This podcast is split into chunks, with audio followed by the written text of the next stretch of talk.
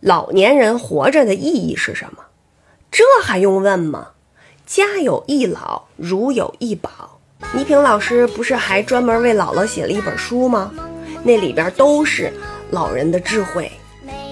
在我的粉丝里呢，六十岁以上的人占的比例非常的高，无论是心胸、谈吐，还有关于这个生活的方式，还有生活的态度，在方方面面都给了我很多的影响和很好的示范。他们对于新事物的热情以及虚心的学习，更让我觉得敬佩。